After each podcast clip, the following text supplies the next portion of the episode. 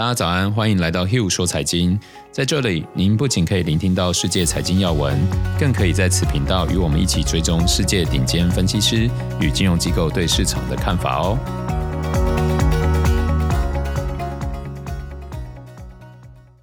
大家早安，我是 Hugh，今天是十二月十七号，星期四。昨天欧美股市有点无聊啊，小涨小跌，接近平盘。那因为今天系列文比较长，所以。啊，我们就直接进入我们的个股的系列。今天要跟大家分享的个股是 Unity，美股代号 U。今年九月才刚 IPO，上市以来股价已经翻了二点五倍以上。过去一周开始出现回档，有一些朋友就开始问：已经涨这么多了，还会看好吗？所以我就想说，从产业的趋势和 Unity 的优势来做一点分析，大家可以做做评断哦。Unity 主要营收是来自于游戏开发引擎，所以我们先来看看游戏产业的发展。游戏产值的前景有多好，可能不用我多说。在发展的趋势上，有一点却是令我相当期待的。现在大家对于游戏的认知，慢慢从一般的玩游戏、打电动，开始变成了一种体验，包含游戏主机的体感，例如 PS5 令人惊艳的摇杆设计，或是互动式感应器 Switch 的健身环，还有画面也越来越细腻，有 3D 引擎。还有 AR、VR 加上音效的技术进步，都让人越来越有身临其境的感觉。除此以外，也越来越强调社群交流，像之前爆红的动物声友会，不知道大家有没有参与到？或者热度持续不减的 Pokémon Go，还有即将上市的 Roblox，打造的开发者与玩家共融的社群，都可以看到现代人越来越愿意花时间投入在其中，甚至不一定要亲自玩。我们可以看到越来越多人喜欢看电竞的直播或电竞比赛。这种方便又具有高依赖性的发展方向，让所谓的玩家不再只是为了玩乐而来，慢慢变成在游戏的环境中体验生活。想当然，用户需求转变下，整个游戏产业或者说这种娱乐体验的产业范畴就变得越来越大了。对于潜在的产值，也开始令人充满想象，因为游戏很有可能成为新的社交媒体平台，也会带来新的商业模式。看看现在的社交媒体平台估值都有多大。所以，我认为在这样的趋势下，那些能够提供关键技术的公司，还有已经掌握用户市场的企业，未来将成为大家更追捧的对象。我们要做的就是算好风险，并且提早开始布局。讲讲游戏产业，如果从终端来区分，可以分为手游、游戏机还有桌机。手游的开发商非常的多。发布平台则以 Google、Apple 分体抗礼。我们可以看到，游戏机则是 Sony PS5 系列、任天堂的 Switch、微软的 Xbox。说到电脑硬体，则多以显示卡是最有利可图的市场，包含了 NVIDIA 和 AMD 在内。反而说到游戏开发，那就不能错过美国三大开发商，像是拥有《魔兽争霸》、《决战时刻》的暴雪，拥有体育游戏的 EA，还有打造《侠盗猎车手》以及 2K Sports 的 Take Two。亚洲则有手握英雄联盟的腾讯，还有推出多款卖座手游的网易。以上这些都是我一直以来会观察的上市企业，有些更是投资组合中长期持有的核心。因为全球游戏产值增长的速度可能超乎你们的想象。今年七月，游戏市场调查机构 Newzoo 发布的二零二零年全球游戏市场报告中就有提到，二零二零年全球游戏市场收入已经高达了五千一百九十三亿美元，比去年成长了九点三个 percent，而且全球玩家数量还在持续增长，到二零二三年预估将会超过三十亿人。也就是说，每三个人就会有一个人是玩家，潜在的产值相当惊人。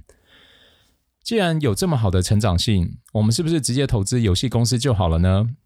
我可以来说说看游戏公司的风险。在游戏这个领域的竞争和变动是非常大的，毕竟玩家的属性都会流动。过去使用 PC 或者是游戏机的玩家居多，现在则以手机游戏占多数。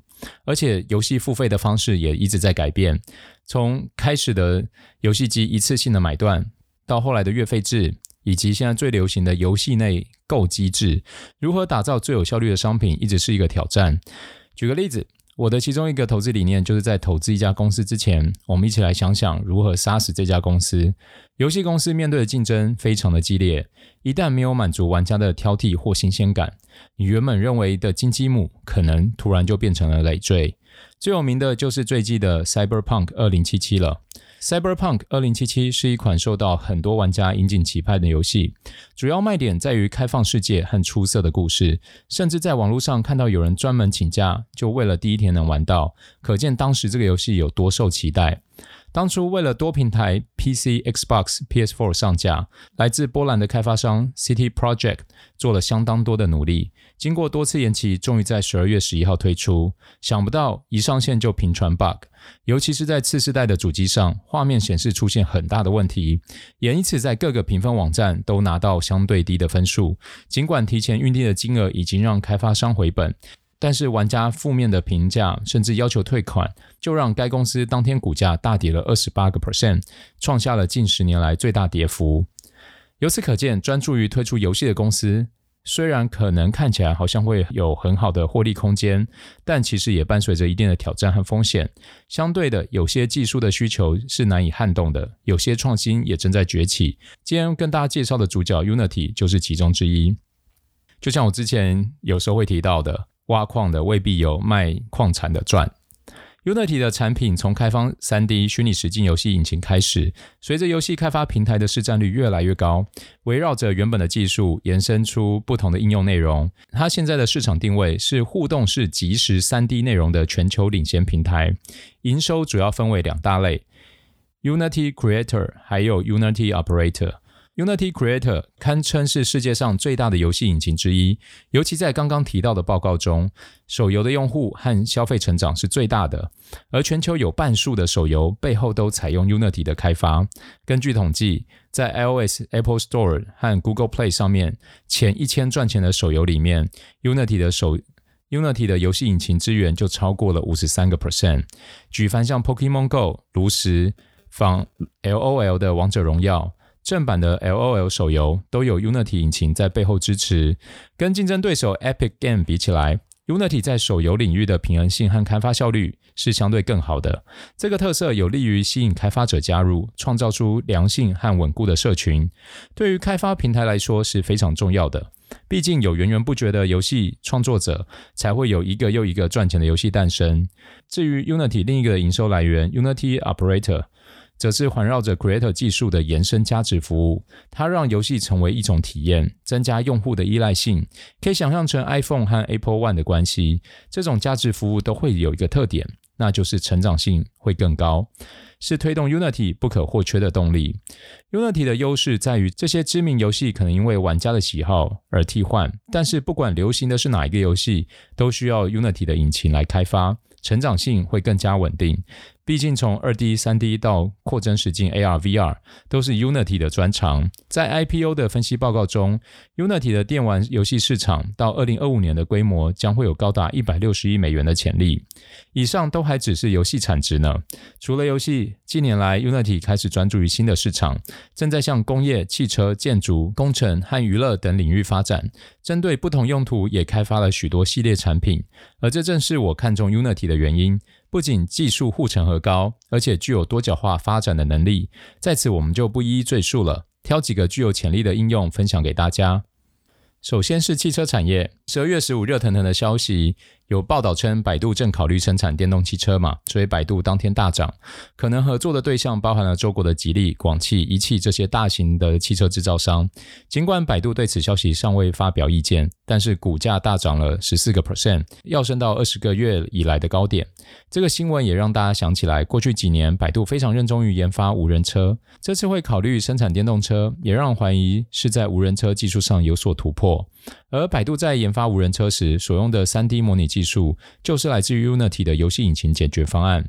二零一八年，百度宣布与 Unity 合作，利用游戏引擎模拟出不同的路面环境，对旗下的自驾车技术 Apollo 进行测试。利用虚拟模拟的好处是成本较低，避免意外发生，而且数据收集的效率更快。这不仅是百度一家独有，Google 的 Waymo 也与另一家游戏引擎开发商合作，显示这个需求是肯定存在的。而且随着自驾车技术成熟而越来越高。除了自动驾驶以外，丰田汽车也与 Unity 合作创建提供维修服务的系统，利用 Unity 的技术创建精准的 3D 模型，减少深度学习的耗时。要知道，维修的品质对于汽车品牌是有很大的影响力。这代表 Unity 的技术要应用到其他领域，其实已经足够成熟。上周为了进一步加强技术深度，Unity 宣布收购 RedStar，这是一家基于 3D 视觉和深度学习的公司，主要应用在时装品牌。让商家仅使用移动设备就可以扫描并生成消费产品的高质量 3D 模型，操作简单，不需要其他特殊设备就能快速达成，并且可以通过 AI 在云端进行高度压缩和细节处理。Unity 的总经理指出，通过收购 RedStar，Unity 有能力帮助品牌、零售商和消费者将想象化为现实，相信任何人都能够利用 Unity 的产品。此次收购朝这个方向迈出了一大步。Unity 的执行长有一句话深得我心，他表示，开发者长期被两大软体公司把持，静态编辑用 Adobe，3D 图像用 Autodesk，但现在消费者需要的是更好的沉浸式体验，那就是 Unity 的强项，Adobe。Autodesk 两者都是我投资组合中的核心。我们看好它的就是技术的独占性和订阅制模式带来的稳定现金流。这位执行长在二零一三年加入 Unity 后，将原本的买断式商业方案转成订阅制，进而大幅的提高了公司营收。我认为未来虚拟整合的技术将充满广泛的应用性，不仅仅是娱乐性质。而 Unity 的技术可以打造出更好的拟真感受，在第三季的财报中，Unity 就证明了它可以满足这个需求。在二零二零年的前九个月中，平均每个月在 Unity 上建构的应用程序下载量超过了五十亿次，每月大约有二十五亿活跃的用户使用他们的解决方案。在全球收入排名前一百的游戏开发公司中，有九十四个是 Unity 的客户。而前十大汽车制造商中，十个都是 Unity 的客户。这就是我看到的 Unity，具备深度的技术和多方发展的空间，提供的是未来将大受欢迎的体验所需要的关键技术。随着使用率提高，势必会高速成长。